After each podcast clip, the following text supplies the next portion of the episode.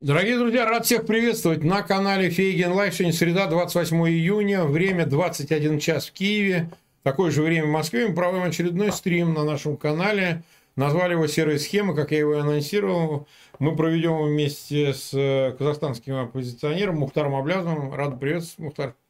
Здравствуйте, Марк. Да, а нас уже смотрят э, три с половиной тысячи зрителей. Просьба большая к нашим зрителям, пожалуйста, Ссылки на этот эфир э, размещать в своих аккаунтах в социальных сетях и группах. Э, разумеется, в первую очередь мы это адресуем к зрителям из Казахстана. Э, вот, поэтому, пожалуйста, сделайте так, чтобы этот эфир максимально большое число зрителей посмотрело. Мы будем серьезные темы обсуждать, но и в Украине это, мне кажется, не менее важная, не менее актуальная тема. Так что, пожалуйста. Ну и подписывайтесь на канал Фейгин Live. Не забывайте об этом. Также ставьте лайки. Это сильно поможет распространению наших эфиров. Мы вообще решили провести э, этот эфир в связи с... Э, а это было до событий в России, связанных с рейдом Пригожина. Но все-таки эфир в связи с появившимися публикациями в западной прессе о том, что масштабы э, схем по э, поставкам в Россию через Казахстан э, огромные. Ну, в общем, понятно, при всей относительности огромные в обход санкций поступает и продукция двойного назначения, и продукция вплоть военной непосредственно назначения, необходимое для а, продолжения боевых действий, которые ведет Москва на территории Украины.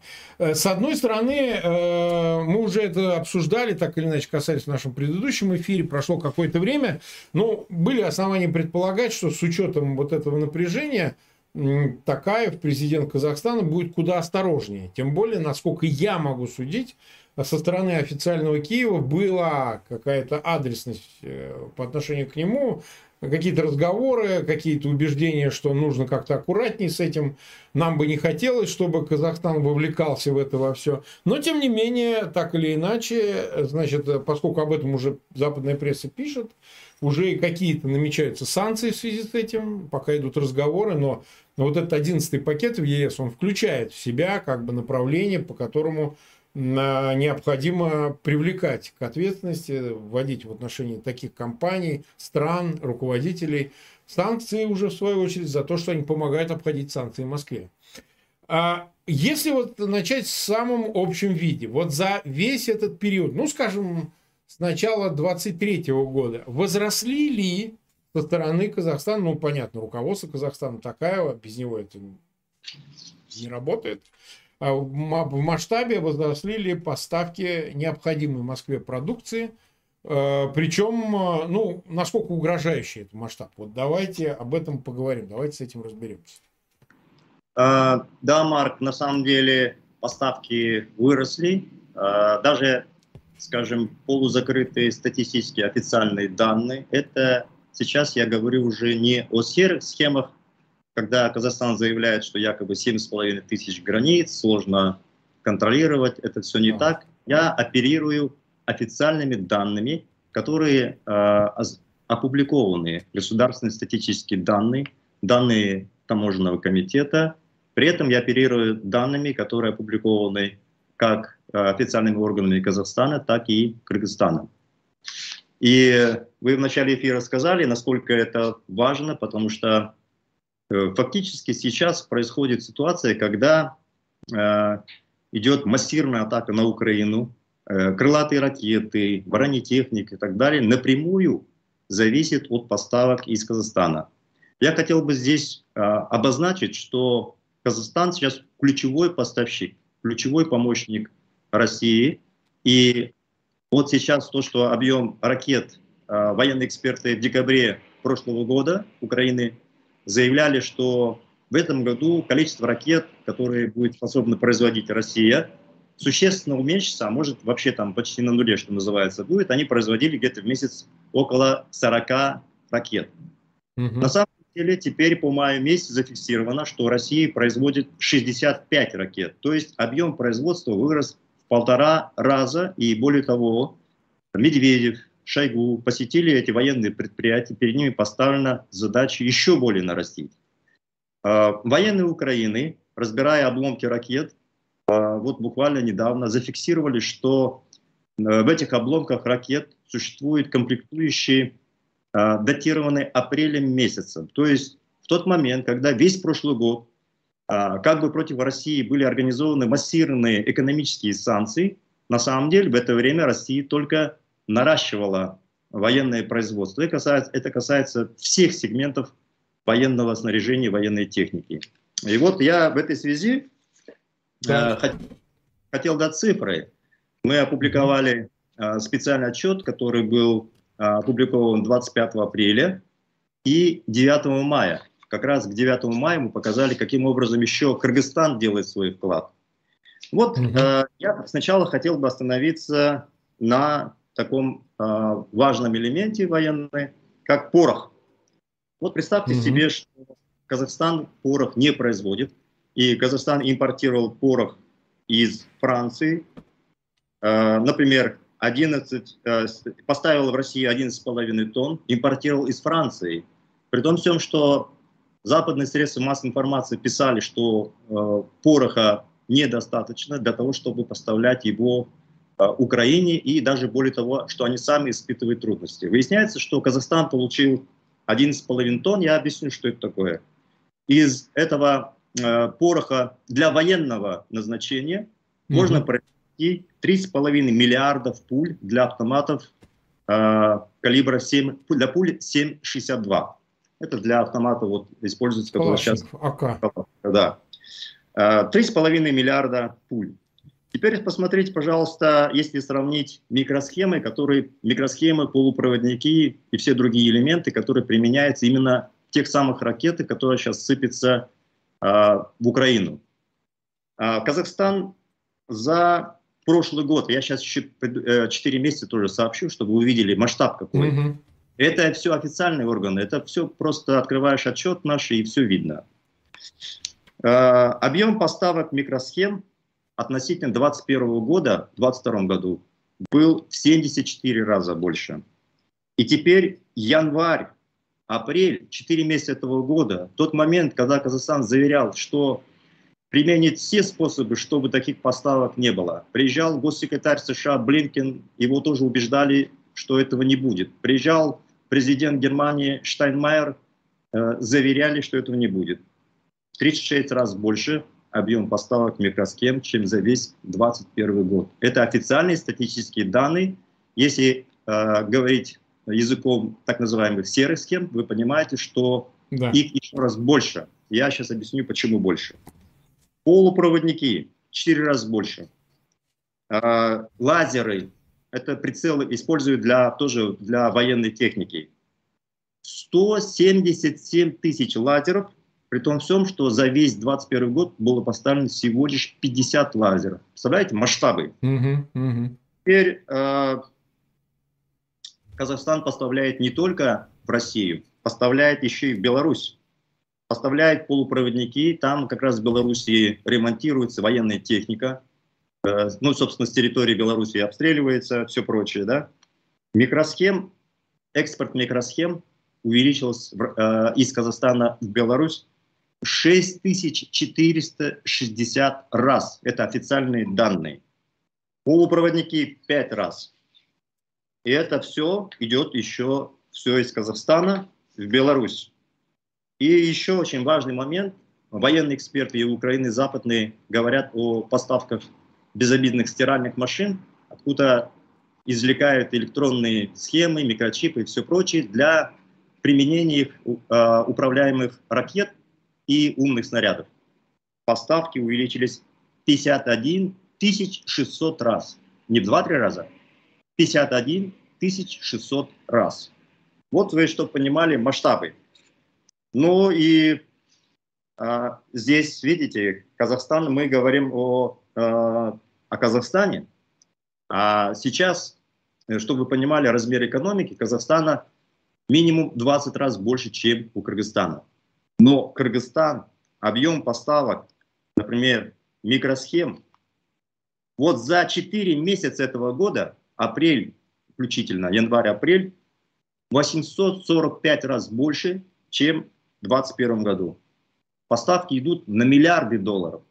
И модель очень простая. Российские потребители делают предоплату как казахским компаниям, так и э, кыргызским компаниям.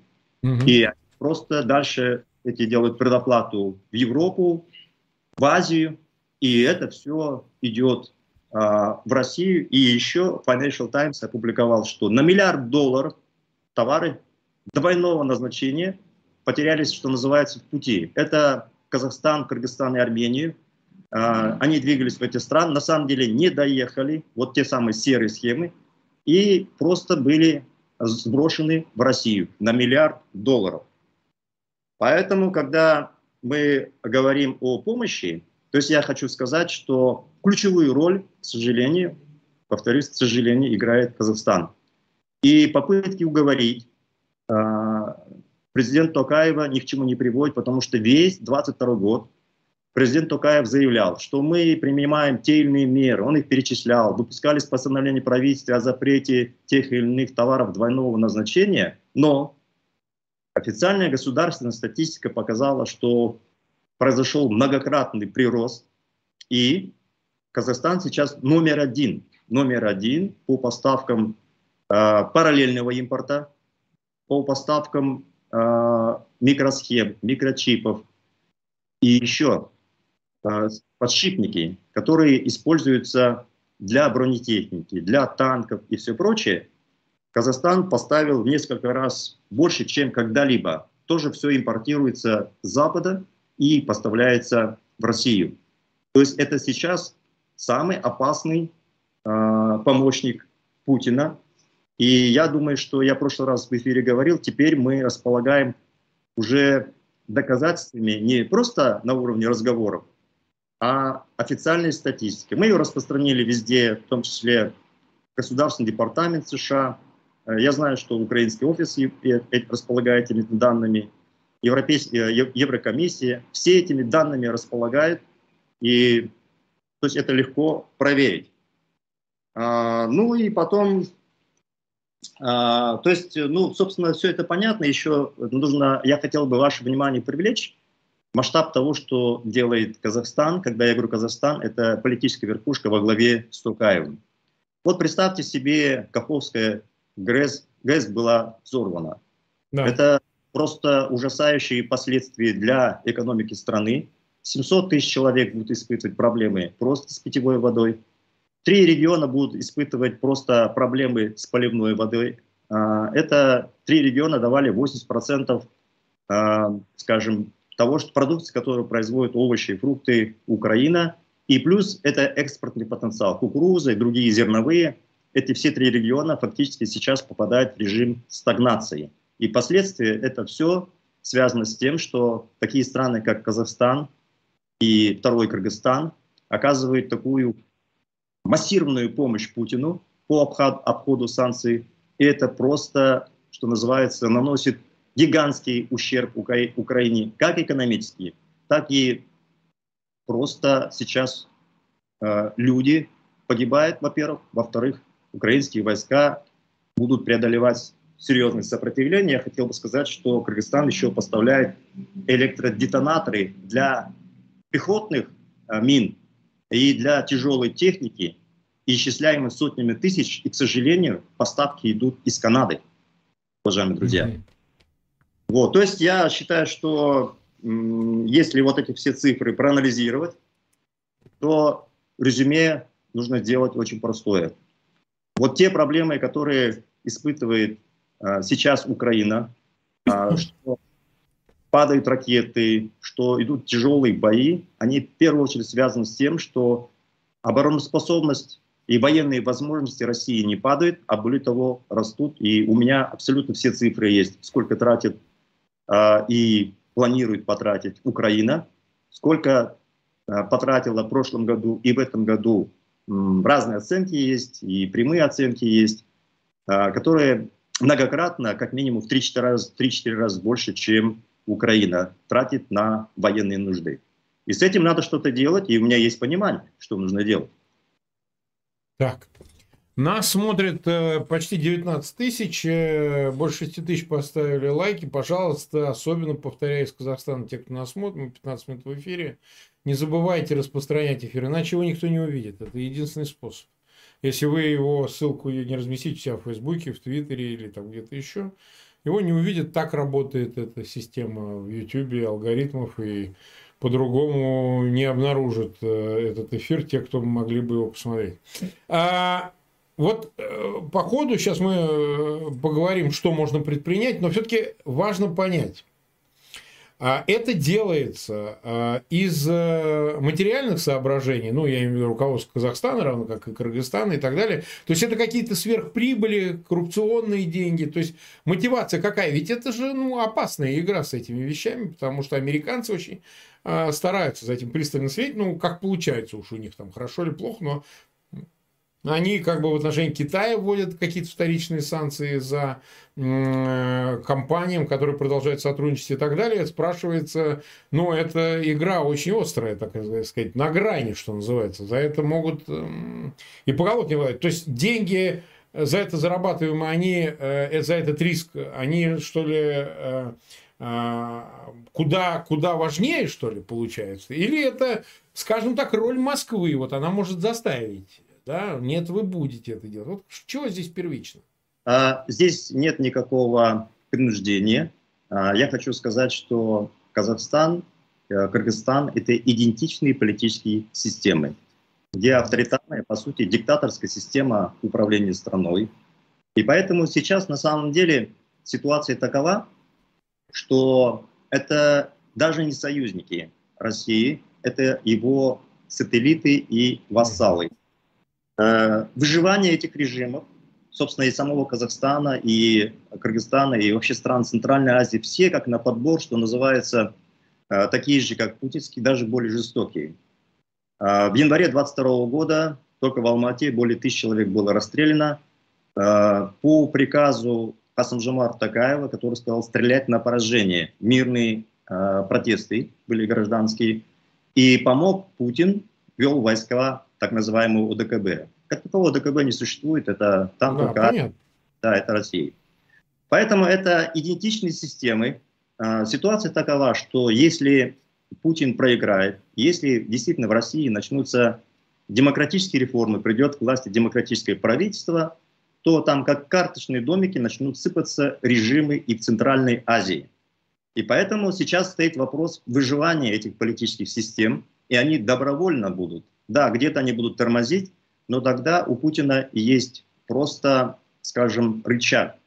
Ну, во-первых, есть, э, э, ну, скажем, надо понимать, что Такаев нынешний президент, я его лично хорошо знаю, работал с ним в правительстве, mm-hmm.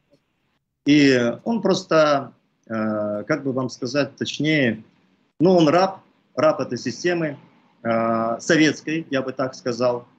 Он благоговеет перед старым Советским Союзом, у которого кумир Сталин вместе с Путиным. И поэтому это помощник, помощник, э, ну ему Путин помог в конце концов в январе прошлого года удержать власть. Mm-hmm. Это первое. Ну и потом я хотел бы еще привлечь внимание, что, наверное, многие э, в связи с тем, что, что называется, вот острые события разные происходят, не обращают внимания, что это Евразийский союз, в который входит Казахстан, Кыргызстан, а, Армения. Эти государства в одном союзе экономическом и политическом. А, единые фактически вооруженные силы. Воздушные пространства, пространства Казахстана полностью контролируются Россией. Все военное снаряжение из России. Доходы и все прочее активы, там э, Касымжамар Такаев и бывшие родственники, или точнее текущие родственники Назарбаева, они имеют в России огромные активы.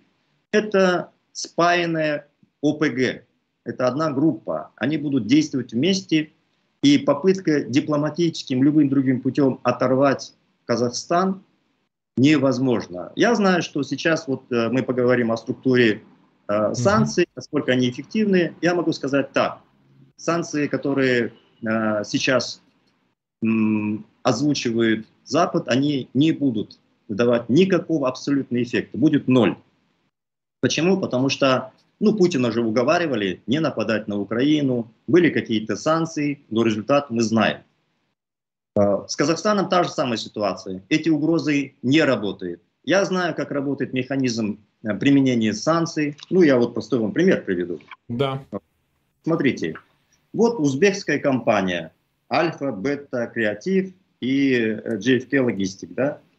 12 апреля 2023 года в этом году Министерство торговли ввело санкции за то, что они э, поставляют товары для оборонной промышленности России. Владелец Олег Граблин. Теперь смотрите, в июне, этого, э, в июне прошлого года, в июне прошлого года применили санкции перед другой компанией, там, промокомплект логистик. Кто собственник? Тот же самый Олег Граблин. Этот Олег Граблин может создавать тысячу компаний и проводить такие операции. И не только Олег Граблин, там э, некий мистер X будет миллионы. То есть э, характер санкций таков, он просто, э, скажем, не то что неэффективный, он бессмысленный, не имеет никакого значения. Гоняться за компаниями никакого смысла нет. Вот вы задали вопрос, э, почему э, нынешняя политическая верхушка помогает. Нет, не потому что им нужны денег. Денег у них много. А, Казахстана нефти, урана, урана, там все прочее много на душу населения добывается больше, чем в России, и газа, и нефти, и так далее. Политическая верхушка, все миллиардеры.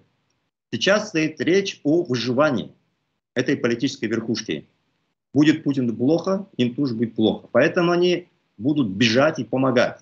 Сейчас фактически недавно, 25 мая, после того, как э, такая был 9 мая на празднике Победы. Да, да, да. И когда тут украинские... Прикрывал, он поработал телохранителем. Но э, можно так интерпретировать, но я скажу другое.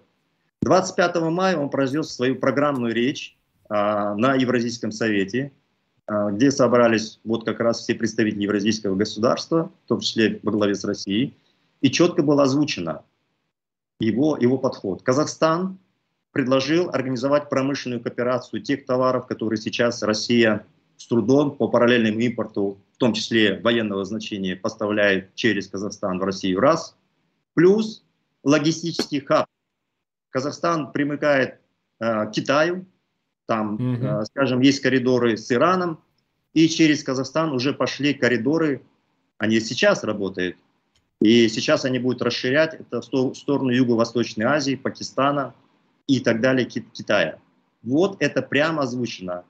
И в этом направлении уже работа пошла. Более того, уже объявлено, что с 1 октября российский газ двигается, там несколько миллиардов кубов газа в сторону Узбекистана. Понимаете?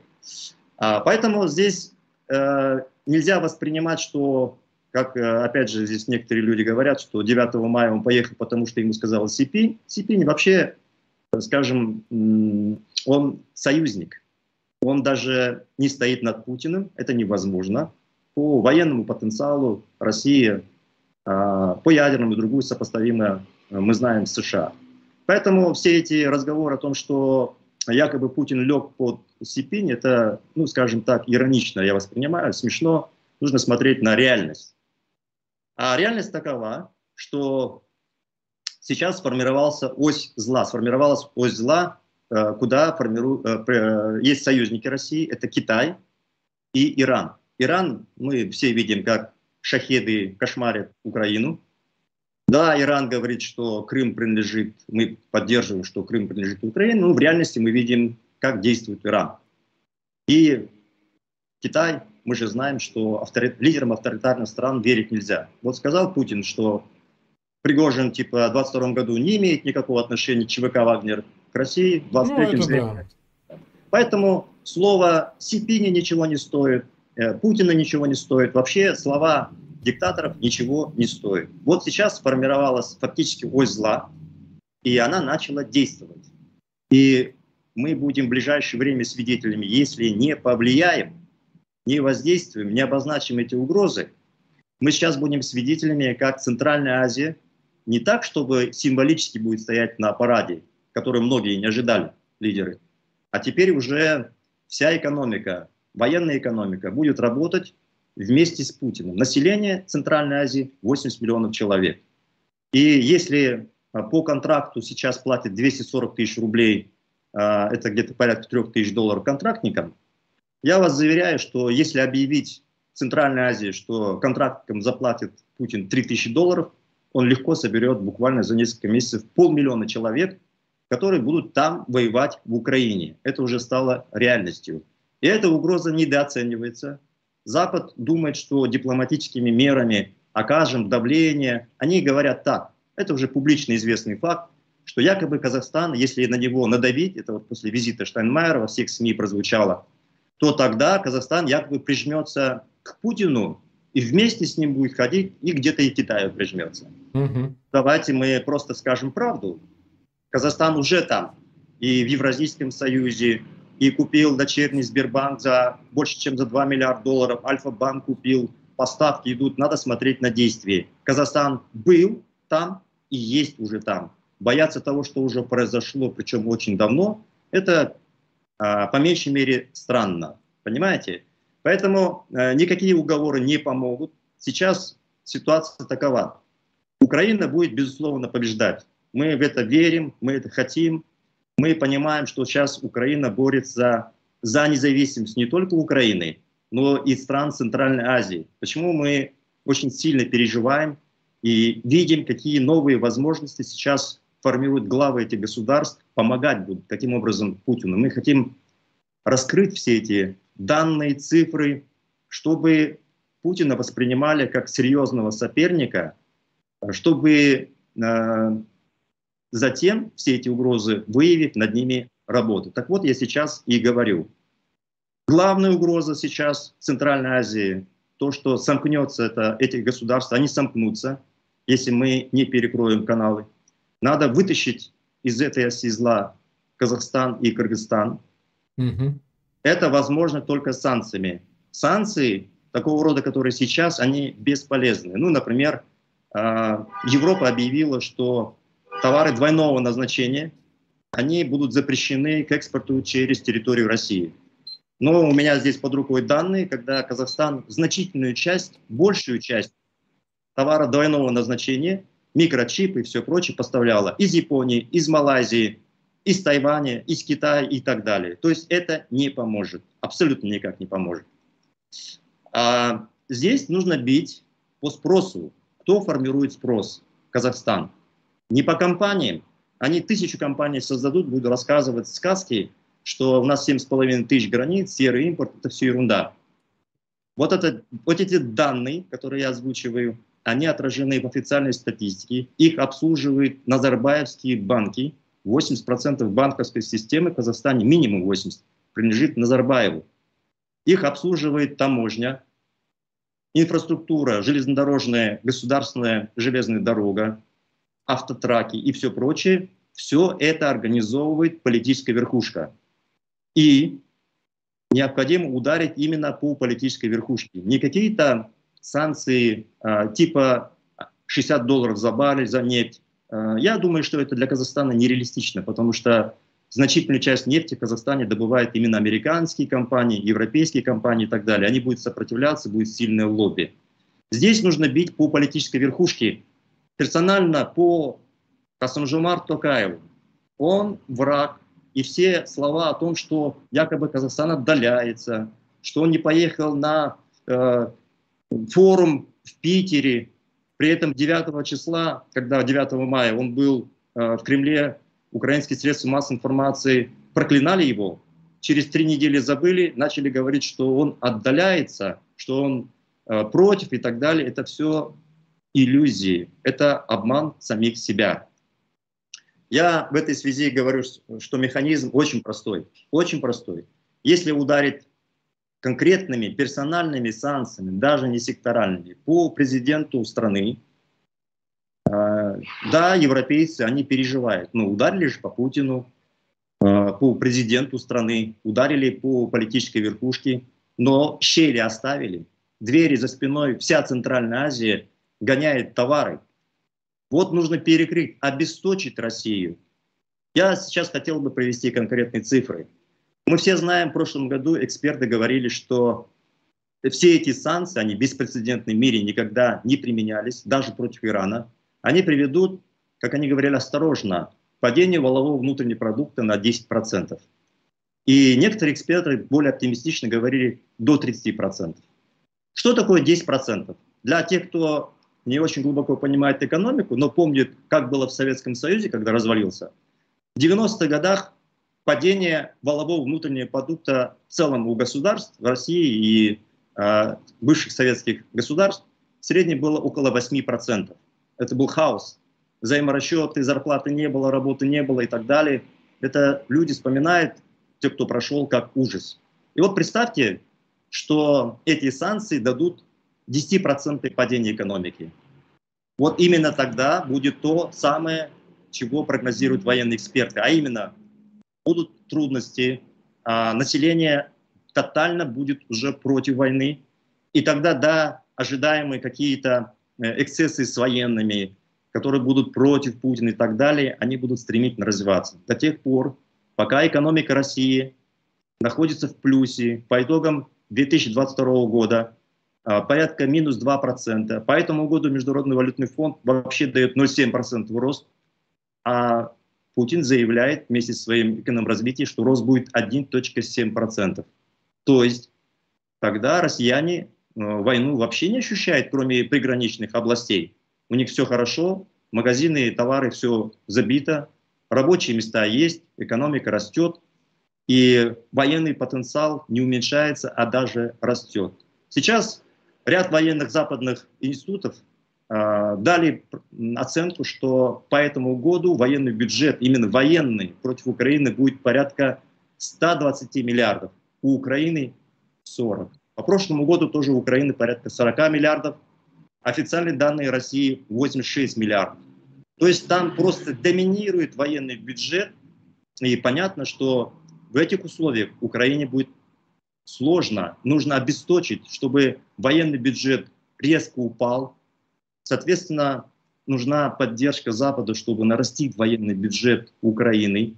Нужно точно бить по тем странам, которые позволяют на полову держаться российской экономике. И это сейчас, к сожалению, для меня и, к сожалению, вообще э, эту роль исполняет Казахстан. И никакие уговоры не помогут. Уговаривали уже полтора года, то Токаева, он будет выживать. Он, это единственный способ выживания, э, сохранить эту власть и помочь сохраниться Путину. Это главное. Вот в чем суть. И мы в своих отчетах пишем, нужно гоняться не за компаниями, нужно бить по точке спроса. Кто формирует спрос? Я знаю ситуацию хорошо в Кыргызстане, там Садр Жапаров, его братья, его э, председатель комитета национальной безопасности – они занимаются экспортом и импортом, только они. Казахстане все эти операции делает узкая политическая верхушка по их команде, их банки, их деньги. Все делает политическая верхушка. И поэтому гоняться за тенями просто бесполезно. Понимаете? Угу. Так, 34 э, минута, и нас смотрит 24 тысячи. Напоминаю, что по окончании эфира, буквально через там, 25 минут, у нас эфир, как обычно, с Алексеем Арестовичем. Поэтому вы после окончания эфира далеко не уходите. По ссылке проходите на эфир с Алексеем Арестовичем. А с новостей мы их будем обсуждать и так далее. Все-таки о Китае. Вот нужно понять э, соотношение Китая Пекин, Астана, Москва. Китай э, держится в сравнении с Казахстаном осторожнее, ну, я имею в виду по части этих вот схем серых и не серых, вот прямых поставок, о которых идет речь, или же все-таки разницы нет, потому что ряд компаний, например, попадают, ну, они все какие-то полугосударственные, попадают под санкции, американцы особенно на это настаивают. Ну, логика понятна, они противостоят, соперничают с Китаем и очень озабочены тем, что чтобы Китай не помогал Москве. Вот непонятно, спрашивает ли мнение об этом взаимодействии Пекина такая, вот, для того, чтобы взаимодействовать с Москвой. Или же это вот, э, как вы говорите, марионеточные отношения со стороны Астаны по отношению к, вас, э, к своему хозяину, к Москве, и Пекин здесь ни при чем. Все-таки важно понять, потому что оглядка всегда просматривается Астаны на Пекин. Вот она, мы ее чувствуем. Может, это иллюзорное, может, ошибочное впечатление. Вот как здесь? Я э, могу просто э, очень много аргументов приводить и э, скажу просто достаточно коротко. Казахстан полностью завязан на Путине. Именно Касымжамар Токаев, президент страны. Вся верхушка политическая тоже завязана на Путине. Китай играет вторичную роль. Китай имеет прямые отношения с Путиным, это его стратегический союзник. Американцы правильно объявили, а сейчас они, конечно, пытаются сгладить то, что сказано было ими раньше. Американцы прямо сказали, что Китай является геополитическим противником. И это правда. Потому что авторитарные системы, выросшие, уже превратившие, там, скажем, э, в серьезную долю мировой экономики, Китай порядка 18 и ближе к 20% имеет долю мировой экономики, а, у него намерения достаточно, там, скажем, имперские, такие же, как и у Путина. Это два государства, которые усилились экономически и теперь реализуют свою имперскую политику.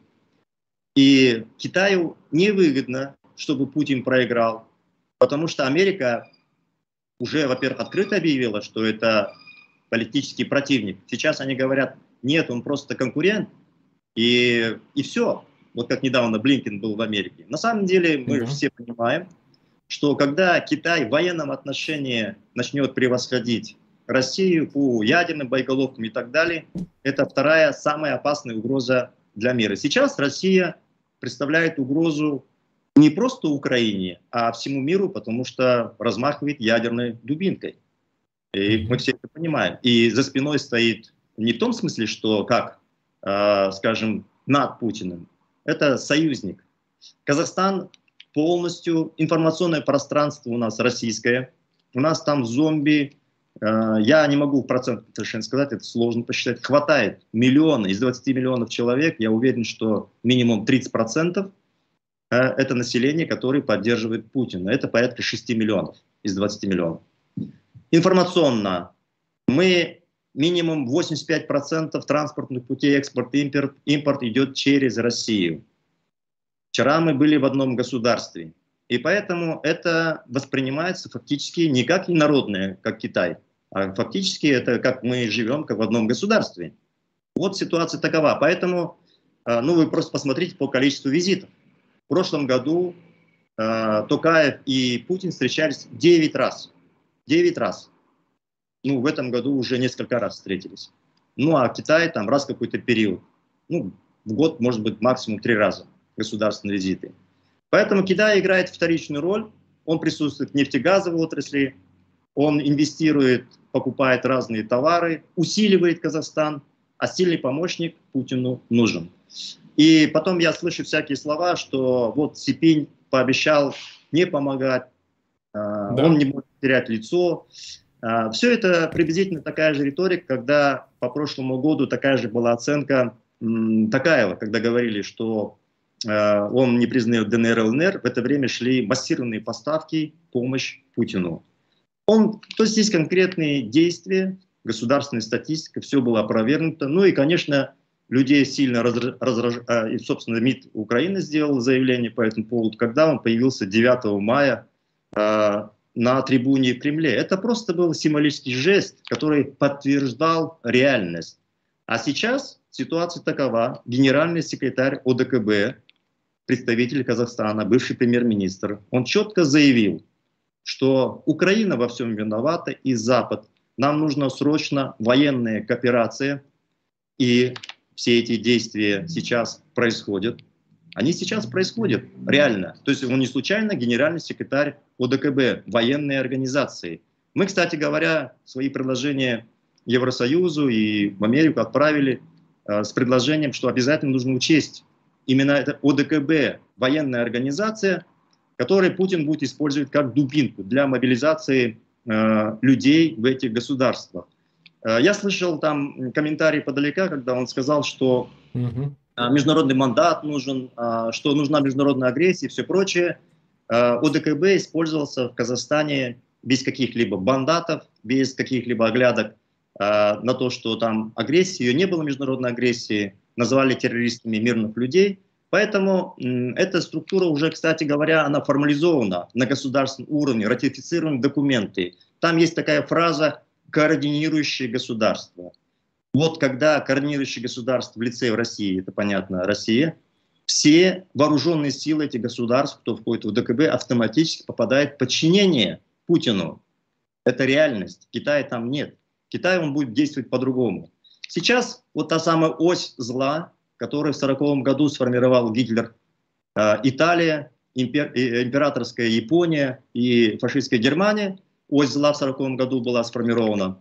Сейчас идентичная такая структура создана. Россия, Китай, Иран и вассалы. Вассалы – это центральноазиатские государства. Она уже сформирована, цель озвучена, под него уже созданы группы, маршруты прописаны, идут контракты, и это реальность. Это реальность, и которую сейчас многие еще не замечают, но буквально через короткое время мы все это увидим. Понимаете? Вот. Поэтому э, уговаривать Токаева, считать, что он займет какую-то противоположную позицию, что Китай где-то будет стоять в стороне, это ошибка. Это ошибка. Нужно четко обозначать, кто соперник, враг, четко видеть их силу и мобилизовать. Я сейчас э, не апокалиптический сценарий рисую. Мы все заинтересованы, чтобы Украина победила. Все. И в этой связи я призываю э, все эти угрозы увидеть, увидеть, что объем военного бюджета России минимум в 4 раза больше, в 3-4 раза больше, чем у Украины. Резервов – это Фонд национального благосостояния, резерв Центрального банка, 80 миллиардов долларов, которые западные эксперты э, высчитали, э, которые Путин прячет в западных странах в лице наличных денег и так далее, позволит ему поддерживать войну в том виде, который есть сейчас, минимум 10 лет. Минимум 10 лет. А по факту, по прошлому году мы можем сказать следующее. Украина только официально заявляет, что падение валового внутреннего продукта на 30%. При этом 30% это не предел, потому что сейчас даже такой уровень падения, он был бы больше, но мы же понимаем, что идут инъекции, западная помощь, и если эта западная помощь не будет, деньги не будут получать военнослужащие и все прочее, экономика стагнирует и упадет дальше. Убытки э, мировой экономики по прошлому году составили минимум триллион долларов, минимум. И поэтому очевидно, что все эти угрозы нужно выявлять, а они есть. И нельзя говорить, что все, России конец, э, Путину завтра конец, надо видеть экономику, видеть, что он настроился на долгосрочную войну. И когда буквально в этом году западный мир увидит, что ось, она уже сформирована и работает, это Китай, Иран и Центральноазиатские государства, когда пойдет оттуда мобилизация, тогда наступит ситуация, когда приблизительно как Северно-Южной Корее в 1953 году. Тогда западный мир скажет, мы не можем столько долго финансировать войну. И они скажут, давайте договариваться, садись за стол переговоров, и 20% территории будет как минимум съедено, но это полбеды. Но Путин не допустит, чтобы Украина стала членом ЕС и НАТО. Даже когда, допустим, получив достаточное финансирование, Украина все-таки добивается успеха, допустим, в этом году. Что в этом случае произойдет? Война не завершится. У Путина ресурсы, мы видим, на 10 лет минимум хватит поддерживать войну на том уровне, который сейчас есть. Это он, значит, будет бомбить ракетами. А если не обесточить Казахстан, он это будет делать. Потому что эти страны ему помогают. это яркий пример должен быть для других. Для Турции, Армении и других, что политическая верхушка получает санкции. Это нельзя делать. Уговаривать бесполезно тогда да, э, Украина отодвинет войска, выкинет войска России с Украины. Но война не завершится. Но что тогда будет, если даже 3-4 года Путин будет продолжать войну в том же формате? Это а, сейчас в Украине осталось 20 где-то 9 миллионов человек из вчерашних 37 миллионов до войны. Это значит, будет еще меньше людей, Удар по Паховской ГЭС – это экспортные возможности, зерно и все прочее, которое обеспечивала Украина и себя, и весь мир. Этого тоже не будет. масса проблем. Все время, когда будут сыпаться ракеты на Украину, мирной жизни не будет. ВВП будет только падать, и страна все больше и больше будет зависеть от того, как пройдут выборы в США или в Европе, устанет Европа или нет. И в этой связи надо бить в первую очередь по Казахстану, обесточить Путина, чтобы действительно 10% падение ВВП произошло. Понимаете? Угу. Так, ну что же, 46-я минута. У нас, э, в принципе, конечно, остались еще и темы для разговоров, но я надеюсь, что мы посмотрим, как будет развиваться ситуация и вернемся к этому теме. В любом случае, наверняка вопросы эти, ну, насколько я могу судить, обсуждаются. Вот был недавно в Европарламенте. А там разговоры идут как раз о зависимости государств Центральной Азии от Москвы. Там разные, с разных углов это рассматривается. Дойдет ли до станций Э, пока это загадка, ну, в принципе, наверное, когда-то, а если будет ощутимая эта помощь, и действительно на затяжную войну никто не закладывается ни в Европе, ни в Америке, ну, с учетом выборов, с учетом всего остального. Посмотрим, как будет складываться ситуация. 20, больше 26 тысяч в прямом эфире нас смотрят, 11 тысяч поставили лайки, и Э, почти там 46 минут мы в эфире, так что я благодарю всех зрителей, благодарю Мухтара Аблязу за то, что вы приняли участие в этом эфире. Огромная просьба, пожалуйста, распространяйте на него ссылки, особенно, так сказать, тех, кто смотрит нас из Казахстана. Ну и, конечно, подписывайтесь на канал Фейгин Live. Напоминаю, что буквально через а, меньше, чем 14 минут будет эфир с Алексеем Арестовичем. Да, не пропустите его. Да? Перебил, у меня буквально комментарий. Давайте. А, а, я просто знаю реальную ситуацию по поводу а, возможных применения санкций против центральноазиатских государств. Так. Они сейчас носят дипломатический характер. В этой связи самая заинтересованная сторона Украина, которую бомбят непрерывно, закидывают ракетами и все прочее. Самая заинтересованная страна. И э, я убежден, что если Украина все эти цифры э, сгруппирует, они уже открыты, отчеты опубликованы, и их можно сверить с государственными статистическими данными. Они просто, к сожалению, ужасающие, ужасающие по своим масштабам. Э, люди недооценивают роль Казахстана, а я говорю, масштабы ужасающие. Поэтому я э, ну, я понимаю, что украинцы слушают этот эфир. Готов ну, публично опубликовать еще раз все эти данные. И у меня большая просьба э, к руководству Украины, чтобы именно они двинули этот процесс, иначе будет так. Запад будет уговаривать, это еще год э, потерянного времени, это огромное количество жертв, это гигантские потери. Путин найдет еще новые ресурсы, потому что пробьет транспортные коридоры, он станет более независимым от этих санкций, время играет на него. Поэтому я обращаюсь к руководству Украины с просьбой именно занять активную позицию. Здесь уже дипломатические уговоры не сработают. Именно бить по политической верхушке, по спросу. Вот, собственно, мой главный месседж.